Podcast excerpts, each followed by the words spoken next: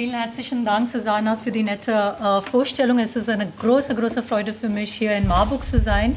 Und äh, äh, auch einen herzlichen Dank an Barbara, Pia, Pia äh, ich habe deinen Namen vergessen, Markus? Markus und alle anderen, die ähm, diese wunderbare Tagung organisiert haben. Äh, es ist wirklich eine große Freude für mich, hier zu sein. Ähm, es tut mir wirklich leid, dass der Vortrag auf Englisch sein muss, aber ich forsche und ich lese hauptsächlich auf Englisch und dann ist es ein bisschen schwierig, das auf Deutsch zu übersetzen und meine akademische Sprache ist auch auf Englisch und äh, ja, es ist einfach, ich bin auch ein bisschen faul, es ist einfach einfacher, es auf Englisch zu machen. Aber wie schon erwähnt, die Fragen können sehr, sehr gerne auf Deutsch sein. Also äh, ich werde versuchen, auf Deutsch zu antworten, aber wenn nicht, dann ich werde langsamer reden auf Englisch. Vielleicht hilft das und lauter. Um, it's lovely being here and um, thank you so much for the invitation, especially because um, it's wonderful to be able to share uh, with colleagues. I mean, unfortunately, despite you know uh, efforts by the feminists to move away from this. Um, academic exercise of thinking alone and you know thinking collectively we do end up thinking alone so um, the last since i have this position in frankfurt the last four five years uh, there's been a very intensive um, engagement with issues of normativity, especially with colleagues in Frankfurt who are very hardcore, staunch normativists, uh, where uh, ambivalence is already taken as a threat to uh, foundational questions of philosophy and history and uh, all these uh, big uh, systems of knowledge that have been built. So it's, it's wonderful to be here, particularly to share with like, I'm, I'm interpolating a we in this room that we are like minded. We'll see uh, how like minded we are. Um, um, questions that I'm struggling with, and I'm going to present some tentative, well, answers is too big a word, but tentative reflections on these questions, and I look forward to the Q&A. Um, so I, uh, the, uh, the key word for me is, of course, ambivalences, but also dilemmas. Uh, what kind of dilemmas emerge for feminist politics on our reflections on uh, so my paper is going to be more or less um, i mean this is what i plan. Who knows what will happen in the next 40 minutes. But my plan is to um, talk or cover three things. I'm going to start with um, trying to understand what we mean when we talk about norms and normativity. And then I'm going to um, focus on normative, uh, the, the concept of normative violence. And then I'm going to conclude uh, with trying to address the issue of how perhaps normativity can also function as a site for political agency. So these are the kind of three big yeah, issues that I'm going to try and address. Part one. So that's the title normativity, violence, and vulnerability.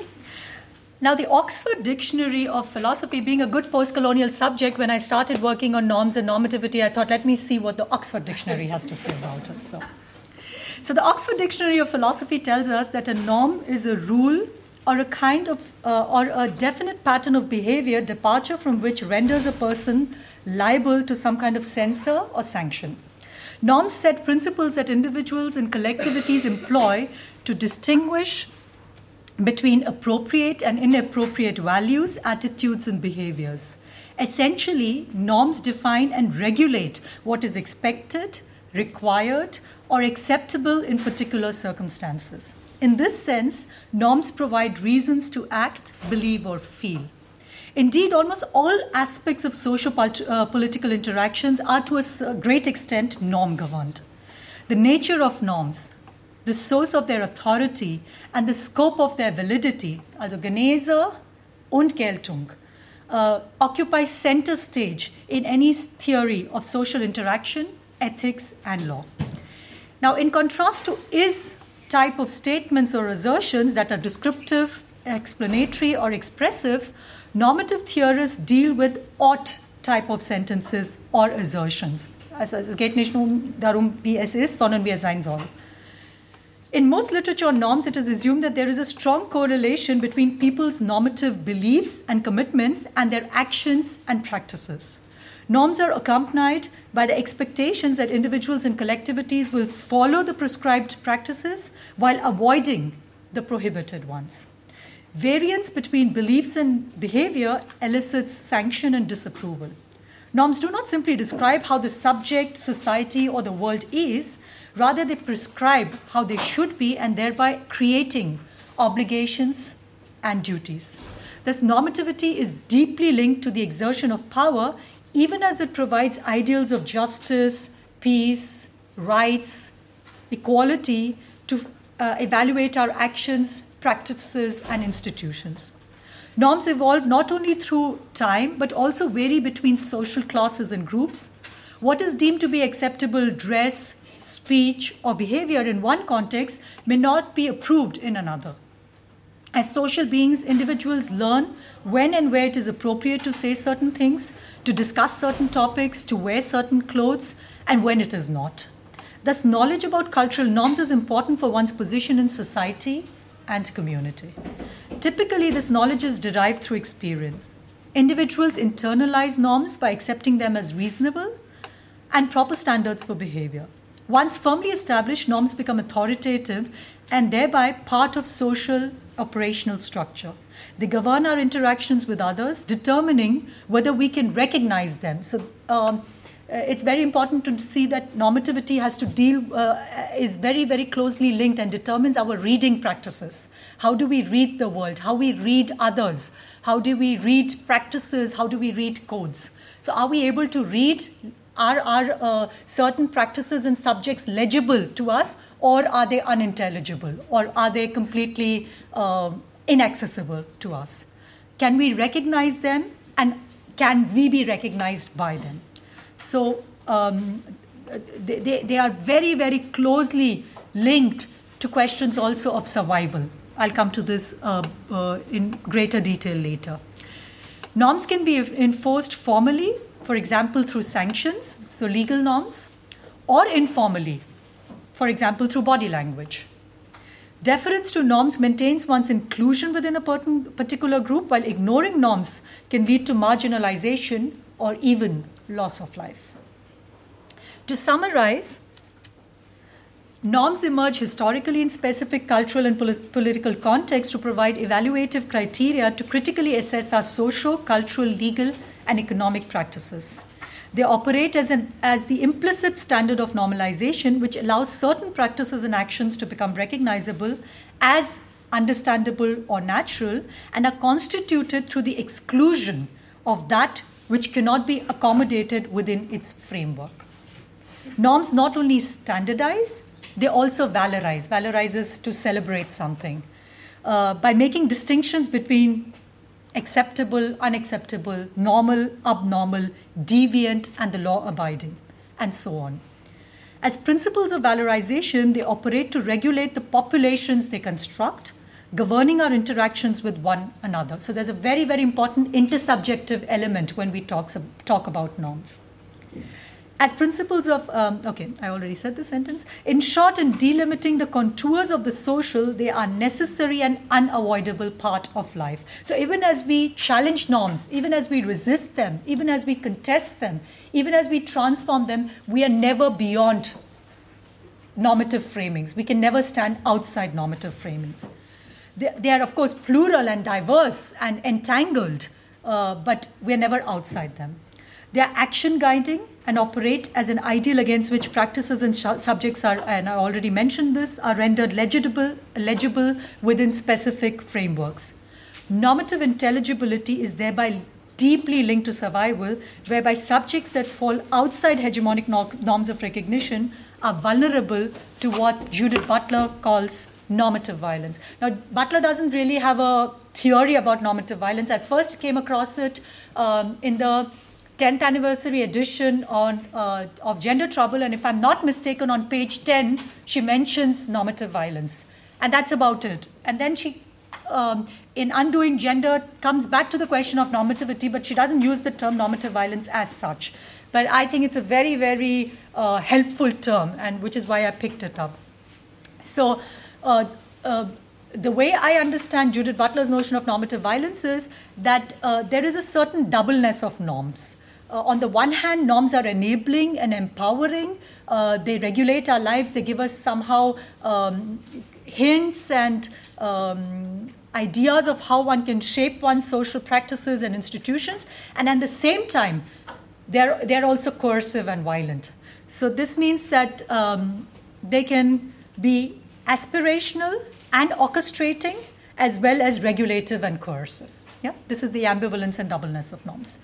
Countering the common sense understanding of the normative as action guided, uh, action guiding, Butler unfolds the nexus of norms, subject constitution, and coercion.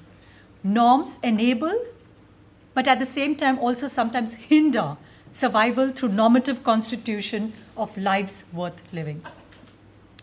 Now, normative orders are justified insofar as those subject to them have the possibility of intervening and transforming these orders. The capacity to challenge hegemonic norms presupposes an ability to negotiate one's relations to norms, and a critical engagement with hegemonic framings entails a debate regarding the terms of recognition and contents of normative judgments. This is not a call for, I'm starting with a theoretical framing and then I'll give you concrete examples to tell you what I'm talking about. So, first you'll see the philosopher and then you'll see the political theorist, or the feminist, also, of course, all through. Um, a critical engagement with hegemonic framings entails a debate regarding the terms of recognition and contents of normative judgments. This is not a, a call to undermine all normative claims, rather, the emphasis is on the need to devi- devise new constellations of normativity which would enable st- uh, subjects struggling for enfranchisement. Normativity is a site of political agency even as the vulnerability of the subject is closely regu- uh, related to the regulation of subjects. Thus, political contests entails exceeding and reworking uh, hegemonic norms. It rests on negotiating normativity by enabling new claims and articulations of normativity. Now, one of, uh, according to me, uh, the most important uh, interventions into theories about normativity and about uh, possibilities of um, resisting, subverting hegemonic norms comes from queer theory. So I thought let me devote the next 10 minutes or so to uh, understanding what the queer theorists are trying to say here. So that's the uh, next section.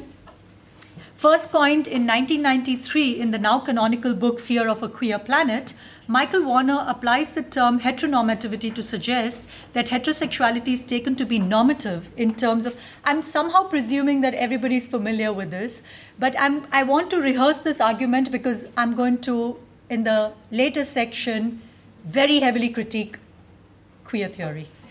I'm going to talk about, I'm going to juxtapose heteronormativity with uh, what in recent debates is um, called homonormativity. So that's why it's important for me to, uh, in some ways, rehearse this argument. So please bear with me if it's uh, repetitive for some of y'all. Uh, there's a reason why I'm doing it. So um, the term heteronormativity suggests that heterosexuality is taken to be normative. I'll go quickly, but uh, in terms of identity practices and desires.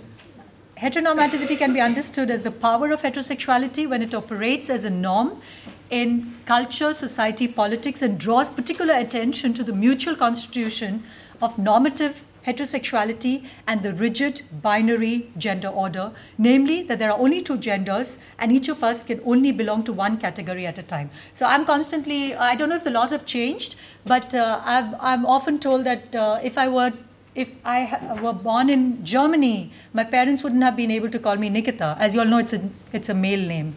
I was named after Nikita Khrushchev. My father was an anti Stalinist, so he named me after this really ugly Russian politician whose only, whose only claim to fame is that he, you know, took off his shoes and banged it on the table at the UN. And I asked my father what he was thinking when he gave me this name, and he was like, "Oh, but he was an anti-Stalinist." And my father now wonders why I turned out to be so queer. I mean, parents. so um, it's a very good example that in Germany, names have to be very unambivalently gendered. It has to be either male or female. So it wouldn't have been possible for me to have this wonderful, lovely name, despite the person whom I was named after, if I were born in Germany. So just a banal example of how, uh, how uh, uh, binary gender orders function. Now, as an intrinsic aspect of normalizing society, heterosexuality may be coercively implemented through an edict or law, but generally operates much more subtly uh, as what Foucault calls disciplinary norm, affecting every aspect of daily life, informing social relations and influencing public policy. Heteronormativity as a concept is not simply detection. So here I would like kind of make a distinction between, um, or let me say, colleagues who just see it in terms of discrimination. It's not just simply a matter of discrimination against non-normative sexualities and bodies. Rather, heteronormativity as a concept shows how everyone, straight or queer, is judged, measured, probed, evaluated from the perspective of the heteronorm. So that heterosexual desire and identity are not merely assumed, they are rewarded and privileged, which incites us to conform to the heterosexual imperative. So basically, what I'm trying to say here is that there are two, two aspects of normativity. One, uh, what uh, I try to explain with normative violence, that those who deviate from the norm uh, are vulnerable to violence, the other side of the story is that those who can and want to fulfill the norm are rewarded. So, those of us who can perform uh, the norms of femininity are rewarded and profit from it because they conform to the norm. So, this is all another aspect that we should take seriously. Through societal expectation, peer pressure, propriety, and of course, above all, politics of shame, Norms operate within social practices as the implicit standard of normalization. These regulatory practices produce and constrain gender intelligibility by structuring the socio political, legal, and cultural worlds, not just through impact on ideas and beliefs, but also materially in the way that it operates through institutions and daily practices. Any list of laws and customs like taxes, car insurance, or marriage point to the fact that heteronormativity accrues privileges to those behaviors, practices, and relationships that are more closely approximate that, that more closely approximate the norm, while stigmatizing or marginalizing those behaviors, relationships, and practices that deviate from the norm. Here, it is instructive to bear in mind Foucault's insightful analysis. He argues we should not ask why subjects agree to be subjugated Rather, we should focus on how subjects are manufactured. How are these consenting subjects, how are these docile bodies manufactured? How are certain bodies, gestures, desires, fantasies, pleasures identified and constituted as heterosexual and thereby normative? Here, subjects are not inert, consenting targets of power. Rather, as Foucault argues, power passes through individuals. It is not just simply applied to them. The importance of the critique of heteronormativity is that the focus on normalization ushers in a conceptual shift from. So, why is this important? Because uh, um, I think one of the most important, or I'm repeating the word important, significant contributions is to show that this is not just about, you know, uh, contesting homophobia or uh, making sure that you're not discriminated on the basis of your sexual orientation. It goes beyond that. It shows how norms are implicit in every little aspect that regulate our lives. So this is not, I mean, uh, for example, liberal political thought is more or less um, focused on making sure. So that's why the focus on diversity politics, the focus on having laws in place that would uh, make discrimination, um, uh, which would disc- which would criminalize discrimination. And this is all important. I'm not uh, uh, don't get me wrong, I'm not saying this is not important. This is extremely significant. But um, a, a, fundamental critique of heteronormativity goes beyond doctoring society or doctoring institutions to make them just more um, tolerant or make them more um, accommodative. It is a more fundamental critique of the way social and gender relations are shaped and negotiated. So I have a little clip here from Butler um, to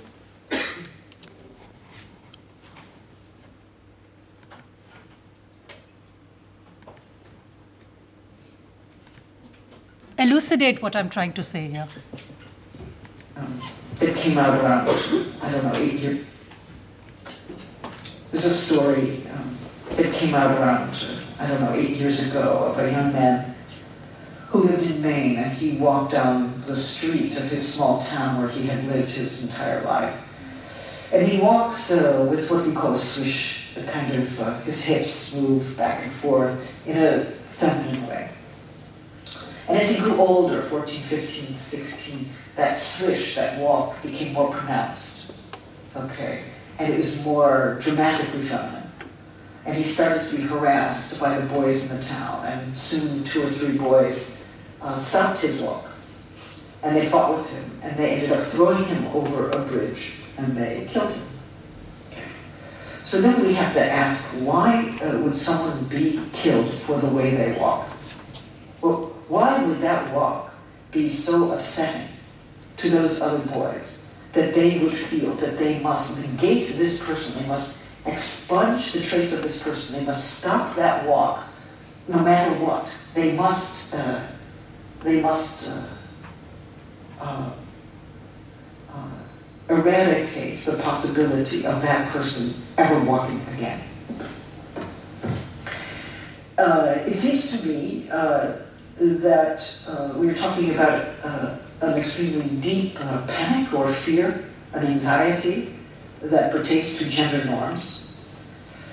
And uh, if someone says uh, you must comply with the norm of masculinity, otherwise you will die, or I kill you now because you do not comply, then uh, we have to uh, start to question um, what the relation is between uh, complying with gender and coercion.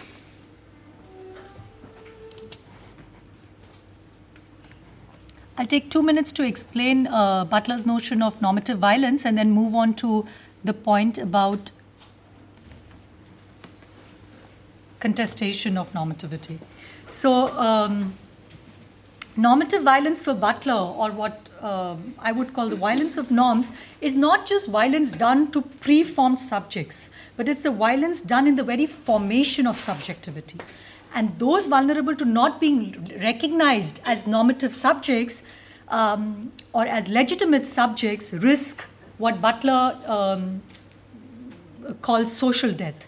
So, normative violence both enables physical violence while simultaneously erasing the trace of the violence. And gender norms exert violence on those bodies that violate such norms, whereas those who conform to the norms profit. Thus, norms are associated with incentives and consent that are produced and legitimized and naturalized in a certain way in social, religious, economic, and cultural spheres. Now, in our everyday understanding, we think that the body exists prior to the violence that it experiences. It is ex- acted upon in such a way that its wholeness is breached. So, this is our everyday understanding of um, violence. Okay, this was um, my, I'm, I'm, kind of lagging behind the slides. These were the slides on the li- liberal conceptions of uh, how to contest homophobia. So, that's through gay marriage, through making any kind of discrimination against um, homosexuals illegal, but um, we are going beyond that. We, are not just talking about doctoring social institutions and practices, we're talking about a fundamental change in gender relations. Now, for Butler, the body is an effect rather than just a recipient of violence. In exploring the violence of gender norms, Butler, uh, Butler unfolds how what is assumed to be natural, namely binary sex, is in fact a fiction that secures particular effects in the world. So Butler's notion of normative violence does not, I mean, for her, the violence is not just because there is one horrible, uh, um, böse, evil, homophobic person. Rather, it's it's not just about you know that if you do um, somehow political consciousness raising, you can eradicate homophobia from society. It's a more fundamental question of how normativity and how norms operate and produce us as subjects as subjects that are legible, uh, uh, cult- culturally intelligible, and others who are not. Yeah? So this is this goes beyond a liberal political uh, intervention into issues of um, discrimination. Now, one of the biggest challenges uh, lies in the difficulty of making normative violence visible. Certain forms of violence are deemed legitimate and permissible since those at the receiving end fall outside hegemonic norms of recognition. So here you already read Butler's critique of, um, say, Axel Honneth's understanding of politics of recognition. The threat of violence in the face of non compliance with hegemonic norms is a constant reminder that to defy norms is to court death. And as Butler says, we continue to live in a world in which one can risk serious disenfranchisement and physical violence for the pleasure one seeks, the fantasy one embodies, and the gender one performs. Now, this approach shifts um, the relationship between sanctions and norms on two points. Firstly, and this is classical Foucault, power is not just negative. It's not power is not something just represses that says no, rather it's a productive form of power. It produces normal and abnormal subjects. Subjects that can be read, that are legible to hegemonic norms, and subjects who just cannot be read, who are in, unintelligible and illegible um, to hegemonic norms. And secondly, it also uh, marks a shift or a, um, a distances itself from liberal conceptions of rational subjects who choose which norms to conform to and which norms they can't conform to. So here, this is not a question of whether I can choose. Yes, I will conform to this norm or not. It's a more um, it's a more um, meta level of how subjects are constituted.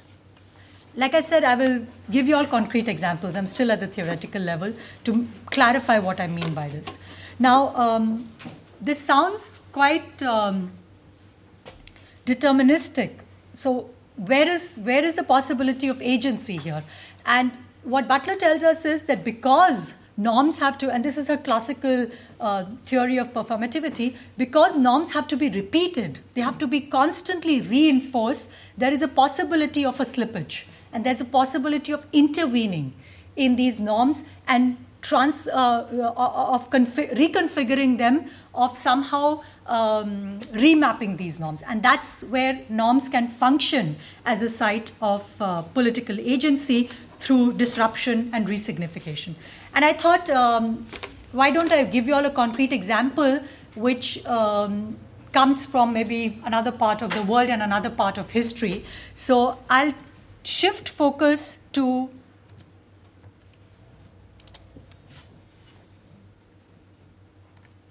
colonial India and um, give and share with you all an example um, which has been analyzed by Homi Bhabha, who's a good friend of Judith Butler. Um, and I'm going to give you the example, and I'm going to discuss with you the example of colonial mimicry um, to show you how there is a possibility of norms in certain contexts of power relations, how norms can be reinforced or there is a possibility of subversion. Okay, so um, uh, one tentative definition of colonialism is, of course, it's about economic uh, exploitation, it's about uh, military occupation, uh, but also over and above that, colonialism is very, very deeply linked to subject constitution. How are imperial subjects constituted and how are colonized subjects constituted? So that's one very important aspect. And another important aspect of colonialism is um, it was colonialism was the means through which Europe universalized its norms, its practices, its institutions. So, which is why Dipesh Chakravarty, uh, the Indian historian, says that actually decolonialism is very, very closely linked to the deuniversalization of European norms, what he calls provincializing Europe. But he then also tells us that this is necessary but also impossible.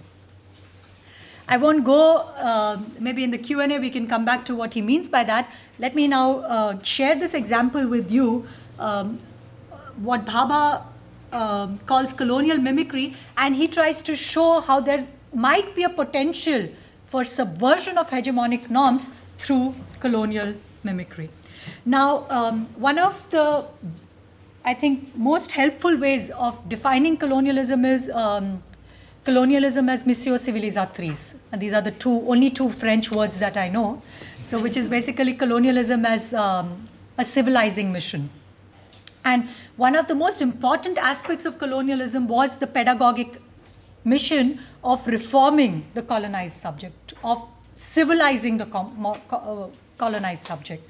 And uh, there's a wonderful quote uh, by Lord Macaulay who says that the whole aim of colonialism is to produce a class of persons, Indian in blood and color, but English in taste, in opinion, in morals, and in intellect.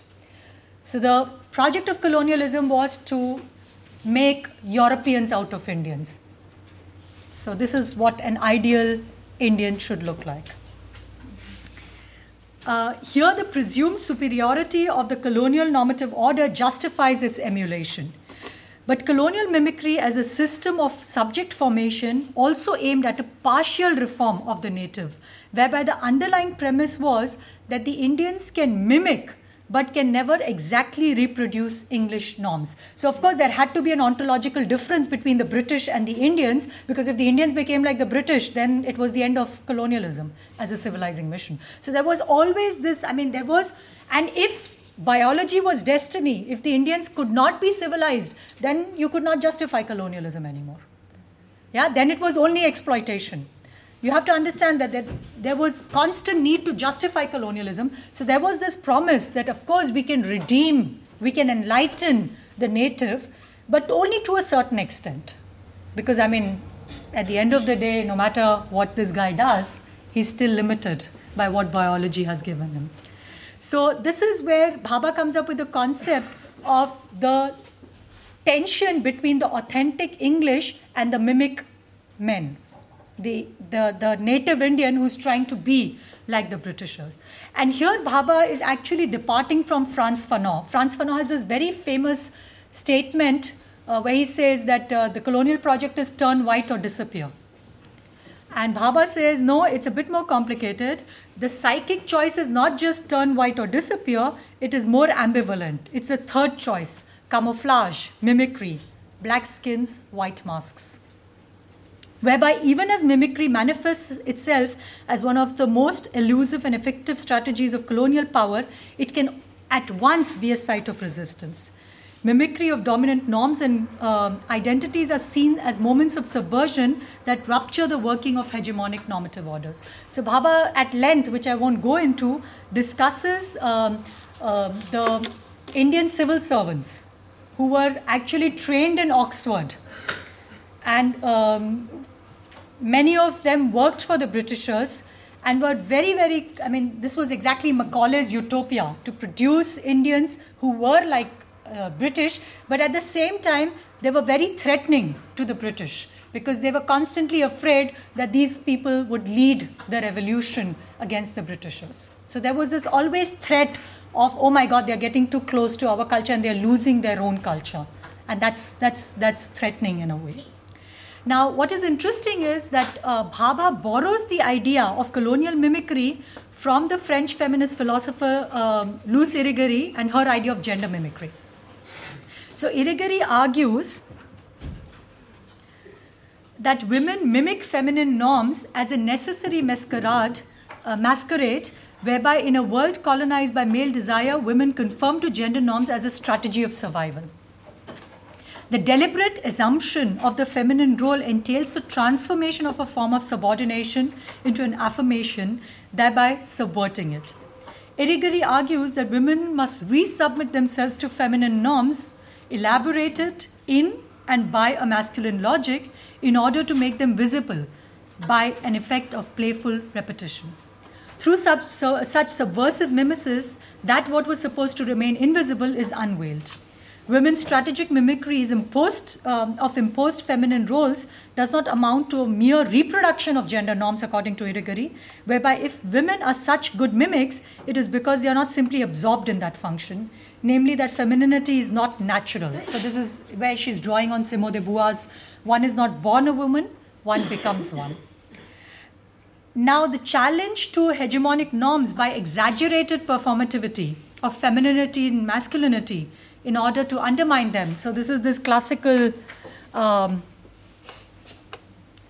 idea of uh, gender performativity, undoing by overdoing, has been skeptically received within feminist and post colonial circles, as many fear that ironic imitations merely serve to reinforce those stereotypes. Just to give you all a little tip, uh, the colleague who made the photograph on the right, she's a South African um, photographer Zanele Muholi, and she's going to be one of the speakers. So I forgot to mention that. We also have a speaker from South Africa. She's also a filmmaker, and uh, her talk is going to be on curative rapes, which are very prevalent in South Africa. Um, these are uh, corrective rapes done um, against, um, uh, this is violence done against um, black lesbians. Uh, because, of course, uh, homosexuality is still considered a white disease. So she kind of addresses the issue of, again, gender politics in post apartheid South Africa. So that's, that's Zanele's uh, image. So now, this, um, the potential of subversion through mimicry has been skeptically received, whereby some say that this promise of undoing by overdoing um, doesn't always function. According to this logic, it has been argued post colonial queers are bad actors who mess up their roles, whereas uh, those men and women who successfully conform to gender norms are appropriately awarded. Another problem uh, that has been raised within post colonial feminist circles against Bhabha's celebration of colonial mimicry as a potential site of subversion is that it somehow reinstates elite masculinity because it was, of course, only mimic men who had access to colonial knowledge systems. And it was only men who were allowed to, um, uh, or who were targeted um, in this whole process of uh, in, incorporating them or assimilating them to gender norms. And this was not available to women and also not to lower caste men in India. So, um, this is this is a very important critique against Bhabha's, you know, celebration of resistance. So I have a image that I brought with me, and this is an image of counter mimicry. And of course, I suppose everybody recognizes this guy. Uh, it's uh, Gandhi. Funnily enough, or maybe not so funnily enough, this is also Gandhi. This is Gandhi as barrister of law in Cambridge. And this is Gandhi in front of 10 Downing Street when he came to meet Churchill to talk about whether India would participate in the Second World War to free Germany. So I leave it to y'all to think about normativity, counter normativity, and whether it can function as a site of political agency. I'm going to now f- go on to uh, focus on the question of homonormativity. Um, I presented, uh, I, I, took more than 10 minutes. I presented the potential uh, or the, the very important and incisive critique con- uh, of um, queer theorists. Now, in um, current uh, scholarship, there is somehow um, a transition that has happened from queers being seen as embodiments of resistance against heteronorms to becoming part of the hegemonic order. So, um, till very recently, queer practices and queer politics were seen as non normative or anti normative. And very uh, surprisingly, or maybe not so surprisingly, in the last couple of years, there's been a very, very strong critique against queer politics that they have themselves become normative and they themselves have become hegemonic. So I'm going to address that question. Uh, homonormativity is a concept that was um, coined by Lisa Duggan, and it by that, she means a form of queer politics that does not contest uh, dominant heteronormative assumptions and institutions, but upholds and sustains them. It describes connections between contemporary queer civil rights politics, for instance, legal and social recognition of same sex marriages, the increasing importance of multi billion dollar pink economy through integration of gays into consumerism, through, for example, gay tourism, as well as instrumentalization and complicity of queer politics in legitimizing imperialism. So uh, basically, the critique is uh, borrowing a lot of um, points that were already raised by post colonial feminists against mainstream feminism. So, post colonial feminism uh, accused uh, mainstream feminism of using gender as an alibi. So, this whole discourse of global sisterhood, um, it was. Um, accused that was used as an alibi to once again, um, you know, legitimize the superiority of Western women. Um, and a very good example of this is the Afghanistan war. Uh, when the war on terror was declared, Laura Bush almost twice a week was going on radio and talking about how important it is to save our Afghani sisters. So, how uh, the victimization of the third world woman justified these kinds of rec- rescue narratives and humanitarian intervention in non-Western contexts, which is why post-colonial feminists speak about uh, of uh, imperialist feminism. Now, this critique has now been is being applied to queer politics, whereby one is saying that one can speak about imperialist queer politics, whereby um, the problem is no longer, at least in the uh, uh global north, is no longer between um, the queers and the straight, rather, it is projected on the other. So, in cities like Berlin, uh, the LSVD argues that if we have a problem of homophobia, it's because of the migrant youth. So, I don't know if you all are familiar with it, but in 2008, the LSVD, everybody knows what the LSVD is, right? The Lesben- und Schwulenverband Deutschlands. They uh, commissioned a studie, a Simon, uh, which was called Simon Studie, and here the studio, of course, went on to prove what they already assumed that, uh, the, that migrant youth are much more um, homophobic than German youth. Uh, it is interesting to note here that um, to qualify as German, they took the Nuremberg codes, which means that um, all four grandparents should be German. So it was very interesting how, um, and of course, the question was withdrawn later, but um, um, when there was a proposal to include the question in the naturalization test, uh, whether how, what how would you react if you find uh, it, these are integrations uh, tests, there was this question that was proposed that how would you react if you found out that your boss or your son is gay? Uh, of course, the insinuation was that all migrants are homophobic, and if they want to get German citizenship, they have to prove that they are sexually enlightened. Of course, the presumption is that all Germans are sexually enlightened and that we are um, uh, tolerant and uh, open to different uh, sexual practices and uh, lifestyles, and that uh, we have to protect our queers from the homophobic migrants. Um, and uh, of course, the question was withdrawn, but there was this wonderful uh, statement made by a journalist who said that even the Pope, and that time we of course had the German Pope, uh, would not get the citizenship if this was the decisive question. Even he wouldn't get the German citizenship if, uh, I mean, of course, he doesn't have a son, but, uh, and his boss is, of course, God. So. The logic doesn't work, but. Yeah.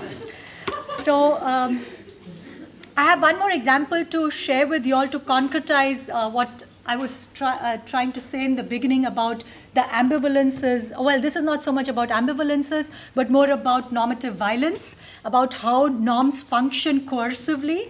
Um, um, and here I'm going to shift from uh, the German context to a more global context. And this is the Abu Ghraib uh, sexual torture. Um, all of you all are familiar with this, but I want to again show uh, how normativity functions. I'm, I'm sorry if the images are um, offensive to uh, anybody, but I just wanted to once again try and show um, how huge concepts like democracy, justice, peace, these are all norms uh, that are legacies of the European Enlightenment, and how, once again, they intersect with gender norms uh, to reinforce imperialism. So it was very interesting when the Abu Ghraib um, sexual torture scandal emerged. There were, which of course, uh, the techniques of uh, employed to torture the inmates included hooding, shackling, stripping, sleep deprivation, threatening, dogs, and of course, sim- sexual uh, simulation. And there, there were four. Um, I mean, there were of course diverse set of reactions that we encountered, but I've categorized them into four reactions to once again show how hegemonic homonormativity functioned here.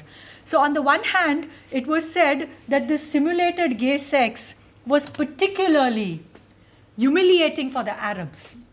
The presumption again is that because um, the Arabs are all, you know, repressed and uh, uh, our uh, religion became a site of repression and suppression, and of course, Islam is repressive and suppressive, and that means, and the sexual modesty, and uh, all this, of course, uh, makes it clear that for them to make them do something this like this is particularly humiliating, and especially when women are involved. So that was one explanation why this was the most effective way to torture uh, the other. What, of course, was very conveniently um, not talked about is that till 2003 in the US, sodomy was criminal. So this was also an interesting construction of Europe as again a land of sexual enlightenment, uh, uh, which is absurd, but um, it, it was an interesting justification of trying to explain why this sexual torture was particularly effective. Um, the second explanation was um, that um, conservatives argued that because of the presence of gays in the military, they were mimicking gay pornography. That the inspiration for this sexual torture came because the soldiers, and this was one of the arguments that conservatives presented against uh, the no uh, uh, against allowing gays in the military because they said that they uh, were inspired by gay pornography. And then they went on to say that you know i mean uh, given their history of harems and sodomy and bestiality i mean this was pretty harm uh, in the orient this was pretty harmless what that what was done. And that it was just a couple of rotten apples in the army and they were just having fun and nobody got killed so what's the big deal? So this was one reaction the third reaction, which I thought was very interesting, was from the Arab world, where they were shock, they were laughing at the shock that emerged in the West. And they said, I mean, why is anybody shocked? This is war, and rape as a weapon of war is one of the most common occurrences. So they were laughing about the shock in the Western world when they saw these pictures. And very often it's forgotten that Abu Ghraib was already, during Saddam Hussein's regime, a site of, uh, of torture for political dissidents. So it was not arbitrary that this space was used by the US military. This just to talk about continuation of histories of spaces. Um, the larger point that I want to make here, and then I'll move on to my conclusion, is that how difficult it is to define, and I have one more image to share with you all. Um, this is from London, uh, the famous uh, British uh, queer activist Peter Tatchell, and um, this was a demonstration against the Pakistani um, uh, imam who was going to come and talk to the community there, and he took a um, demonstration against the Pakistani uh, cleric because he said that he was homophobic and uh, he called it a queer fatwa against the, any kind of homophobic hate speech. So, um, as somebody who defines herself as a queer theorist, um, it's a quite challenging question that one is struggling with. What do we do with the ambivalences of normativity? What do we do with the normative dilemmas that emerge? Because for a very long time, there was a common sense in queer politics that um, queer sex, queer practices, queer politics is non normative. How do we deal with the fact that our practices have now become hegemonic and are instrumentalized and legitimized to once again coerce and uh, uh, punish and sanction people who are then constructed and constituted as um, sexually unenlightened, sexually pre modern, as uh, repressive? And I think this is a very, very difficult question um, that we all have to deal with. Having said that, what is for me, I'm sure, uh, are you all familiar with the concept of homonationalism? Okay, so one of the theorists who has um, kind of, uh, who's, who's been um, uh, very influential in raising this critique. Her name is Jasbir Puar. And um, she talks about homonationalism and says how queers till the 80s and 90s were marginal to nation building, were always seen as figures of death.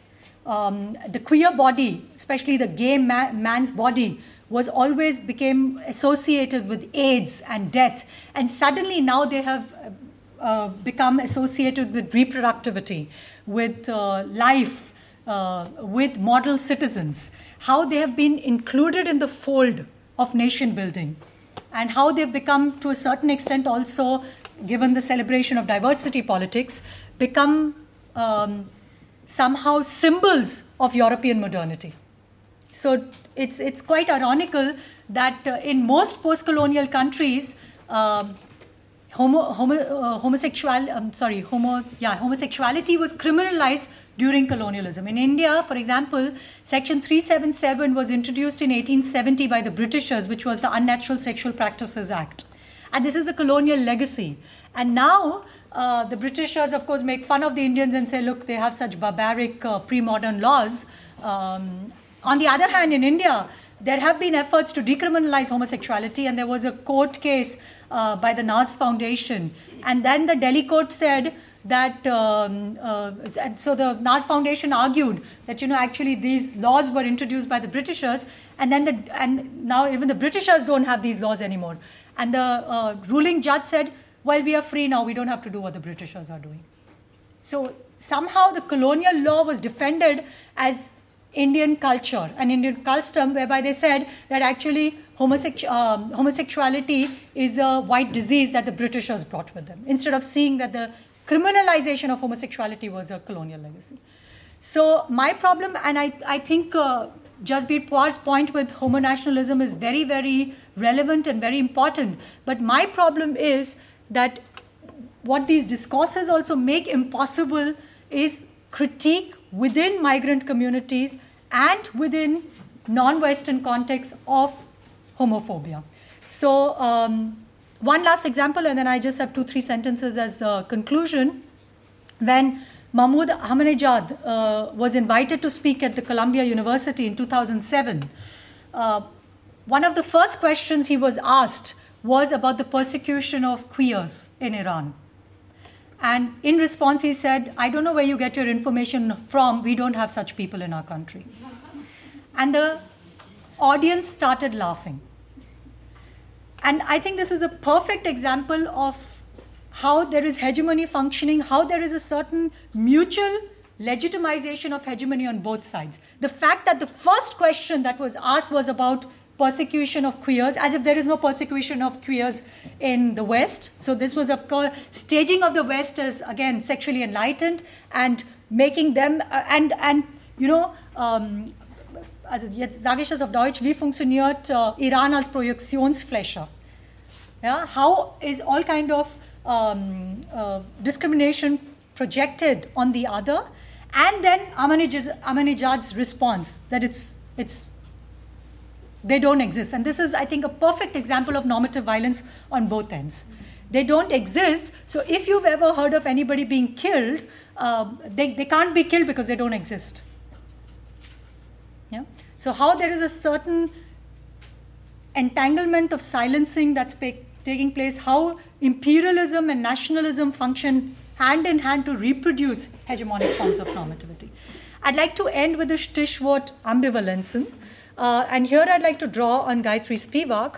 Um, so Spivak uh, addresses this very, very important question of what does particularly the post-colonial world do with it, how does it deal with the ambivalence relationship that it has with the legacies of European Enlightenment. So let's take all these big terms that we've been talking about queer justice, sexual justice, gender justice, women's human rights, peace, democracy, equality, freedom, rule of law, everything that we deal on an everyday basis, political modernity. These are all legacies of European Enlightenment, which were universalized through colonialism and were gifts, beides, Geschenk und Gift, giftish, poison. Um, so Spivak uses a very powerful metaphor to describe this ambivalence. She says uh, the relationship that post-colonial theory has, or post-colonial, the post-colonial world has to European Enlightenment is um, it's a relationship of double bind. It's an ambivalent relationship. It's a relationship of what to do with the child of a rape. there's nothing you can do or there's nothing you can say to legitimize the violence. Yeah? So if you understand colonialism as a, as a form of a gendered metaphor of rape, and a child is born out of it, how do you learn to love the child of a rape? How do you learn to love all these normative legacies that we have inherited from this very, very difficult process of colonialism? So for her, decolonization is um, not a rejection of this child. It's not a rejection of the legacy of, uh, of uh, European Enlightenment. It's not to say, no, we do not talk about this, we don't accept discourses of justice and human rights because uh, they come from the West and they are Eurocentric. That's not the way out. So she says, do not accuse. Uh, don't say, I don't read Kant and Hegel because they were racist and imperialist. Do not excuse. Don't say, oh, they were just men of their times, das war die Zeitgeist, die könnten. Do not accuse, do not excuse, uh, but rather she speaks of an abuse of the Enlightenment. And ab in Latin is from below. So, how can enlightenment and its legacies, how do the norms that we have inherited be made to function and serve those who have been till now disenfranchised and excluded from the enabling aspects of norms? So, we, of course, here are constantly talking about our rights, our rights as citizens, um, to uh, unemployment benefits, our right to have employment, our right to have uh, proper um, health insurance, to study, to be able to uh, live, uh, to have access to water, to have access to mobility. We are constantly talking about our rights and we are claiming these rights from the state. Um, but there are the majority of the world does not neither have access to this rights talk nor does it have access or is in the position to make the state accountable. And this is what Spivak is saying. How does one in certain way enable these huge groups, majority of uh, populations of the world, to access these enabling tools of the Enlightenment. And my last sentence is uh, to revisit Audre Lorde's statement. Uh, Audre Lorde was quite skeptical. So she said, You can't use the master's tools to dismantle the master's house. And I'd like to revisit this question and perhaps um, on a more optimistic note um, still ambivalent but still optimistic claim that perhaps one can indeed use the master's tools to dismantle the master's house. Thank you very much.